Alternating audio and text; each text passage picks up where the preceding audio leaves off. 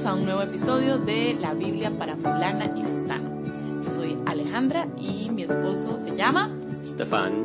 En este episodio vamos a continuar y terminar el capítulo 1, que nos tomó en vez de un episodio, nos está tomando, pero lo ha valido, ¿verdad? Yo creo que sí. un, un capítulo con muchísima información muy, muy importante. Bueno, en realidad hubiéramos podido pasar muchos más episodios hablando de cosas aquí, pero creo que con esto es suficiente para una introducción. Y hoy vamos a continuar con el resto del capítulo 1. Versículo 24. Los que habían sido enviados eran de los fariseos y le preguntaron, entonces, ¿por qué bautizas si tú no eres el Cristo, o sea, el Mesías, ni Elías, ni el profeta? Entonces acuérdense que Cristo y Mesías se refieren a la misma cosa. Es la misma palabra. Cristo viene del griego, Mesías viene del hebreo y arameo. Y los dos significan el ungido. Entonces Cristo o Mesías eh, se refiere a, a ese Salvador prometido que Dios iba a enviar. Ungido, bueno, en el Antiguo Testamento solo tres tipos de personas fueron ungidos por, digamos, ungidos por Dios, pero literalmente era ungido así con ace- aceite en la cabeza. Es decir, que le tiran a uno como algo en la cabeza. Eso es como Aceite. unción. junto con otras como especias. Entonces, en el Antiguo Testamento, los reyes fueron ungidos, como Saúl y David y los demás. Los sacerdotes fueron ungidos y los profetas fueron ungidos. Entonces, Mesías o Cristo significa el ungido, o sea, el ungido, el escogido de Dios. El rey era escogido por Dios, sacerdote y profetas. ¿verdad? Entonces, el, el ungido es el escogido por Dios para llevar a cabo algo específico. En este caso, Jesús, siendo o teniendo el nombre de Cristo o Mesías, el ungido, quiere decir que Él cumple por excelencia la función de rey, sacerdote y profeta, los tres en uno. Entonces, ¿por qué bautizas si no eres ninguno de esos tres? Versículo 26. Juan les respondió, Yo bautizo en agua, pero entre ustedes está uno a quien ustedes no conocen. Él es el que viene después de mí, a quien yo no soy digno de desatar la correa de la sandalia. Estas cosas sucedieron en Betania, al otro lado del Jordán, donde Juan estaba bautizando. ¿Qué es eso del bautismo? Bueno, creo que la mayoría tienen una idea del bautismo, pero los cristianos, o sea, protestantes, católicos, quien sea, no son los, no son los que inventaron el bautismo. Los judíos bautizaban también. Y era meterse, o sea, sumergirse en agua totalmente. Y para los judíos era una forma de purificación para hacer diferentes cosas. Ir al templo, hacer ritos, eso. En este caso, el bautismo de Juan el Bautista es un bautismo de arrepentimiento. Entonces, él estaba bautizando en el río Jordán, como dice ahí, un río grande. Entonces, la gente se metía en el agua, se sumergía totalmente y salía como señal de arrepentimiento delante de Dios por sus pecados. Eso para prepararse para la salvación que venía de parte de Dios, o sea, Jesucristo. Versículo 29. Al día siguiente Juan vio a Jesús que venía hacia él y dijo, Ahí está el Cordero de Dios que quita el pecado del mundo. Ahora hay mucho que decir sobre este versículo, pero el siguiente podcast, todo ese podcast va, a ser sobre este versículo y las buenas noticias de la salvación en Jesús. Entonces no vamos a parar ahí. Dice, ahí está el Cordero de Dios que quita el pecado del mundo. Este es aquel de quien yo dije, después de mí viene un hombre que es antes de mí, porque era primero que yo. 31. Yo no lo conocía, pero para que él fuera manifestado a Israel, o sea, él Jesús, por esto yo vine bautizando en agua. Juan también dio testimonio diciendo, he visto al Espíritu que descendía del cielo como paloma y se posó sobre él. Yo no lo conocía, pero el que me envió a bautizar en agua me dijo, aquel sobre quien veas el Espíritu descender y posarse sobre él, Este es el que bautiza en el Espíritu Santo. Ya ahí tenemos la tercera persona de la Trinidad que hemos estado esperando. Algo que, que no aclaré la vez pasada, hablando de la Trinidad, es, y esto es muy importante, no hay tres dioses. Entonces, Dios Padre, Dios Hijo, Dios Espíritu Santo no son tres dioses. Es un solo Dios cuyo nombre es Yahvé, dado a Moisés en Éxodo 3. Y ese único Dios existe en tres personas, Padre, Hijo, Espíritu Santo, no en tres dioses. Y eso es, es precisamente lo imposible de entender para el ser humano, cómo funciona eso. ¿Cómo pueden ser un solo ser y sin embargo tres personas dentro del, único ser? ¿verdad? Pero aquí, es, aquí tenemos a los tres. Versículo 34. Y yo lo he visto y he dado testimonio de que este es el Hijo de Dios. Ahora, una muy, un muy buen ejercicio para ustedes que están escuchando sería volver al principio del capítulo y llegar hasta el versículo 34 y hacer una lista de todos los nombres que da Juan para Jesús. Yo hice, yo hice esa tarea, viera qué lindo. Sí, es, es increíble ver en este capítulo, solo llegando hasta el 34, pero si lo hace con todo el capítulo, es impresionante la cantidad de nombres que vemos para Jesús. De hecho, vienen un par más. Uno, dos, tres más. Versículo 35.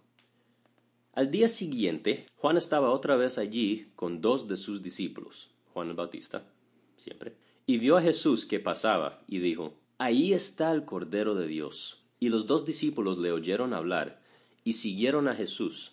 Jesús se volvió y viendo que lo seguían les dijo, ¿qué buscan? ellos le dijeron, Rabí, que traducido quiere decir maestro, ¿dónde te hospedas? Vengan y verán, les dijo Jesús. Entonces fueron y vieron dónde se hospedaba, y se quedaron con él aquel día, porque eran como las cuatro de la tarde. Uno de los dos que oyeron a Juan y siguieron a Jesús era Andrés, hermano de Simón Pedro. Él encontró primero a su hermano Simón y le dijo, Hemos hallado al Mesías, que traducido quiere decir Cristo. Entonces lo trajo a Jesús. Jesús, mirándolo, dijo, Tú eres Simón, hijo de Juan, tú serás llamado Cefas, que quiere decir Pedro. Al día siguiente Jesús se propuso salir para Galilea y encontró a Felipe y le dijo, Sígueme. Felipe era de Bethsaida, de la ciudad de Andrés y de Pedro. Felipe encontró a Natanael y le dijo, Hemos hallado a aquel de quien escribió Moisés en la ley y también los profetas, a Jesús de Nazaret, el hijo de José. Entonces, nuevamente vemos que este Mesías, o sea, Jesús, viene ya profetizado por Moisés y los profetas. Mm. No, no, no se salió de la nada. todo esto viene ya predicho. 46. Y Natanael le dijo, ¿puede algo bueno salir de Nazaret? Qué pecado. O sea. Ese comentario siempre es como... Suena tan concho. Ay, tenía que transformarlo Jesús a ese hombre. Ven y ve, le dijo Felipe. Jesús vio venir a Natanael y dijo de él, ahí tienen a un verdadero israelita en quien no hay engaño. Natanael le preguntó, ¿Cómo es que me conoces? Jesús le respondió, Antes de que Felipe te llamara, cuando estabas debajo de la higuera, te vi. Rabí, tú eres el Hijo de Dios, tú eres el Rey de Israel, respondió Natanael. Jesús le contestó, Porque te dije que te vi debajo de la higuera, ¿crees? Cosas mayores de estas verás. Espérate un momentito, mi hijo. También le dijo, en verdad les digo que verán el cielo abierto y a los ángeles de Dios subiendo y bajando sobre el Hijo del Hombre. Ok. ¿Qué? Eso me encanta. Así termina el capítulo, con Jesús diciéndole, en verdad les digo, que verán el cielo abierto y a los ángeles de Dios subiendo y bajando sobre el Hijo del Hombre. ¿De dónde viene eso? ¿De qué está hablando Jesús? Ajá. Está, está muy raro. Pero muy raro. Leamos algo. Vayan conmigo a Génesis 28. Entonces vamos a leer Génesis 28 del versículo 10 en adelante, un sueño que tiene Jacob. Y salió Jacob de Beerseba y fue para Arán. Y llegó a cierto lugar y pasó la noche allí, porque el sol se había puesto. Tomó una de las piedras del lugar, la puso de cabecera y se acostó en aquel lugar. Y tuvo un sueño. Y aquí había una escalera apoyada en la tierra, cuyo extremo superior alcanzaba hasta el cielo. Y he aquí los ángeles de Dios subían y bajaban por ella. Y he aquí el Señor estaba sobre ella, y dijo, Yo soy el Señor, el Dios de tu padre Abraham y el Dios de Isaac. La tierra en la que estás acostado te la daré a ti y a tu descendencia. También tu descendencia será como el polvo de la tierra, y te extenderás hacia el occidente y hacia el oriente, hacia el norte y hacia el sur, y en ti y en tu simiente serán bendecidas todas las familias de la tierra. He aquí yo estoy contigo, y te guardaré por donde quiera que vayas, y te haré volver a esta tierra, porque no te dejaré hasta que haya hecho lo que te he prometido. Despertó Jacob de su sueño y dijo, Ciertamente el Señor está en este lugar y yo no lo sabía. Y tuvo miedo y dijo, cuán imponente es este lugar. Esto no es más que la casa de Dios, y esta es la puerta del cielo. Ok. Este es otro pasaje que uno también uno lee y uno dice, pero ¿qué, ¿de qué está hablando? ¿Qué es ese sueño? ¿Qué significa eso? ¿Que, que cansados esos ángeles? Va para arriba, va para abajo, va para arriba, va para abajo, ¿eh? pero que se decían. Pero ahora sí, creo que podemos ver claramente de dónde viene lo que dice Jesús. Mm. Jacob tiene este sueño con una escalera cuyo extremo superior alcanzaba hasta el cielo y por ella los ángeles de Dios subían y bajaban. Mm. En verdad les digo que verán el cielo abierto y a los ángeles de Dios subiendo y bajando sobre el Hijo del Hombre. Quizás el, el punto de lo que Jesús está diciendo aquí la, gran diferencia es que en el sueño de Jacob los ángeles están subiendo y bajando sobre una escalera, mientras que cuando Jesús los cita, suben y bajan sobre el Hijo del Hombre. Otro título de Jesús, el Hijo del Hombre. Esto es increíble por lo que significa, porque Jacobo ve eso, ve el cielo abierto, ve la escalera, ve los ángeles subiendo y bajando, diciendo, o sea, mostrando que esto es la puerta al cielo. O sea, el cielo está abierto y eso lo sé porque veo ángeles subiendo y bajando. Después Dios le habla y le dice todo lo que le dice, básicamente volviendo a ratificar el pacto que había hecho con Abraham e Isaac. Y cuando termina versículos 16 y 17 de Génesis 28, Jacob dice, Ciertamente Jehová, Yahvé, está en este lugar, y no lo sabía. Y tuvo miedo y añadió, cuán imponente es este lugar. Esto no es más que la casa de Dios, y esta es la puerta del cielo. Entonces, ¿qué, ¿qué quiere decir Jesús con decir que el Hijo del Hombre ahora es básicamente la escalera los ángeles suben y bajan y el cielo lo verán abierto con esto sucediendo. Es que Jesús es ese acceso al cielo. Es sobre Jesús que están subiendo y bajando los ángeles y es porque Él, por medio de lo que va a hacer, según el Evangelio, pero a nuestra perspectiva, por lo que ya hizo, abrió acceso nuevamente al cielo y Él es nuestra escalera, Nuestra escalera, exactamente. Exactamente. Él, él es la conexión entre el cielo y la tierra, básicamente. Y esto está asociado con lo que hablábamos en el podcast pasado, donde hablábamos de que no, son, no es por nuestras acciones que podemos llegar al cielo, que podemos llegar a estar en contacto con Dios. No hay nada que nosotros podamos hacer. El que hizo todo por nosotros es Jesús y eso lo convierte en nuestra escalera hacia Dios. Por Él es que podemos llegar a, Dios, por medio de Él, ¿verdad? Quizás una mejor imagen, en vez de que Él es nuestra escalera a Dios que tenemos que escalar, es Él es nuestro acceso al Padre. Él es nuestro acceso al cielo, a comunión con Dios, ¿verdad? Um, él abre nuevamente esa, ese espacio. Otra diferencia muy importante entre esto y el sueño de Jacob es el lugar. Jacob resalta el lugar. Dice, este no es más que la casa de Dios. Y entonces, si uno sigue leyendo, ve que le da el nombre Betel, que significa casa de Dios, a ese lugar. Pero aquí Jesús no hace una conexión con un lugar específico. ¿Por qué? Porque Él es la casa de Dios, Él es el templo de Dios y el acceso al cielo, acceso al Padre. vimos en, en el versículo 14 de Juan 1, el verbo se hizo carne y habitó entre nosotros, o sea, tabernaculizó, puso su tienda entre nosotros. Y Ale les habló sobre el significado de eso, porque es, esa tienda es precisamente como el tabernáculo del Antiguo Testamento, donde la presencia de Dios estaba en medio de su pueblo.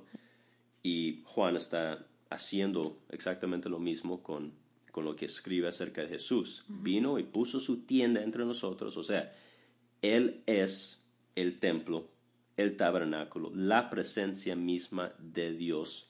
En Colosenses dice que, que, le agradó, que le agradó que toda la plenitud de la deidad habitara en él corporalmente. ¿En hmm. quién? En Jesús.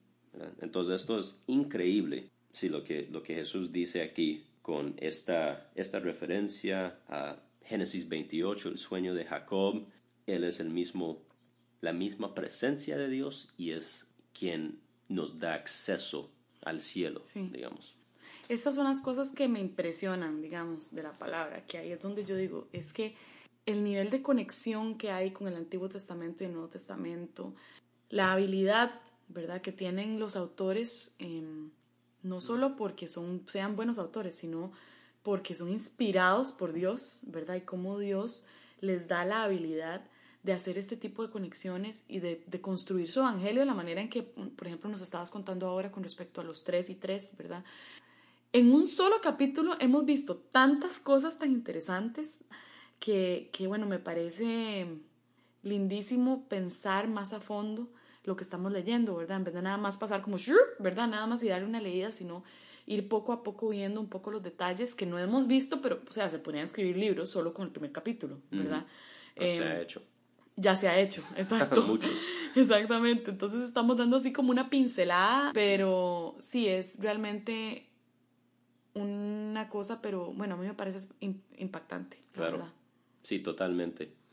Y una conexión más con ese último versículo y, y el, hecho que de, el hecho de que Jesús mismo es quien nos da acceso al, al cielo, al reino de Dios, es lo que veremos en este mismo Evangelio de Juan en el capítulo 10, cuando él dice que yo soy la puerta del redil.